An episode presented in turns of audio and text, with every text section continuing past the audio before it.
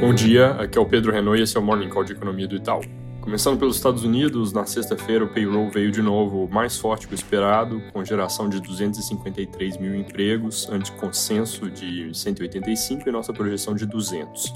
Desemprego também veio mostrando mais pressão do que se esperava, com queda de 3,5 para 3,4, enquanto a expectativa era de alguma alta, e o ritmo de alta dos salários teve aceleração de 0,3% para 0,5%, também mostrando um mercado de trabalho mais aquecido que se esperava e certamente mais aquecido do que é consistente com tranquilidade no que diz respeito a recuo da inflação.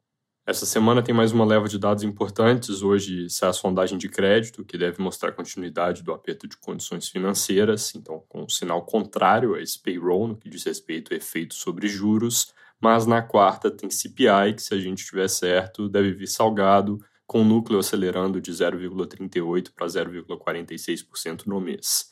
Isso é importante mencionar que o mercado está na outra ponta, com projeção de 0,3%, então esse ponto pode trazer uma surpresa importante. Aqui no Brasil, a semana vai ser agitada com a ata do Copom amanhã, produção industrial de março na quarta, levantamento de safra do IBGE na quinta e IPCA de março na sexta.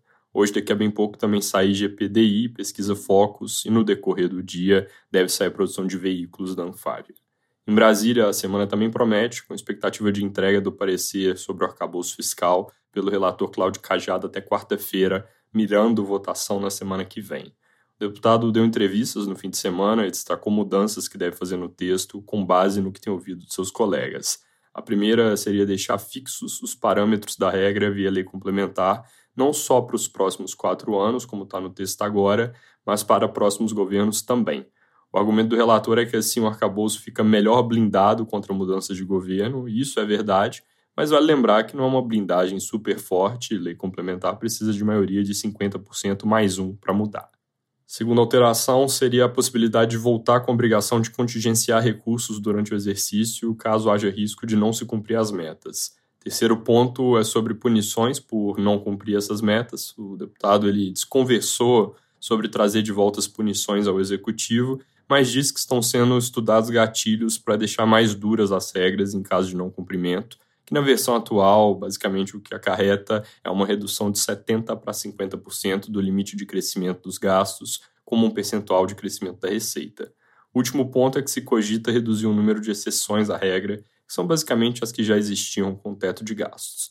Ao longo dos próximos dias deve sair mais coisa, inclusive de outras fontes relevantes, como Arthur Lira, que falou à CNN sobre a necessidade de punições mais duras, sem entrar em grandes detalhes. Ele também disse ser preocupante a iniciativa do governo, que apareceu na sexta-feira, de rever aspectos da privatização da Eletrobras. Para quem não viu, a Advocacia Geral da União entrou com um pedido no STF assinado pelo presidente Lula, buscando derrubar um trecho da lei que o Congresso aprovou em 2022 no processo de desestatizar a companhia. A regra em questão reduz o poder de voto do governo a 10% do total, a despeito da fatia que ele detém de cerca de 40%. Obviamente, a ideia de voltar atrás nesse assunto gerou e ainda pode gerar mais barulho presidente Lula, que foi ao Reino Unido para a coroação do rei Charles III, falou de lá a jornalistas que a ação é só sobre esse ponto específico, mas que ele ainda pretende entrar contra a privatização como um todo também.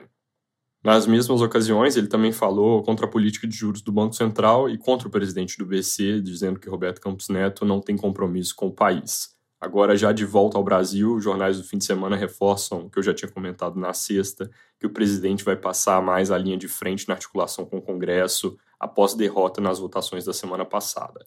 A propósito, já que eu comentei sobre o BC, o nível de ruído sobre a nomeação de novos diretores aumentou bastante nos últimos dias. Tem muita especulação em torno do nome do secretário executivo da Fazenda, Gabriel Galípolo, para a diretoria de política monetária. Não dá para dizer o que acontece, tudo meio solto nos jornais, mas esse tema esquentando de novo pode ser sinal de que em breve sai indicação. Para terminar com uma notícia que pode ter passado meio batida na sexta, a regra do salário mínimo foi definida pelo governo, voltando ao formato do passado de aumento por inflação do ano anterior e crescimento positivo do PIB de dois anos antes, diferente do que defendia o ministro Haddad. Isso contrata cerca de 18 bilhões de gastos para o ano que vem, é, porque pressiona linhas como Previdência, que o piso é o salário mínimo, e por isso aumenta o desafio de atingir as novas metas de arcabouço. É isso por hoje, bom dia e boa semana.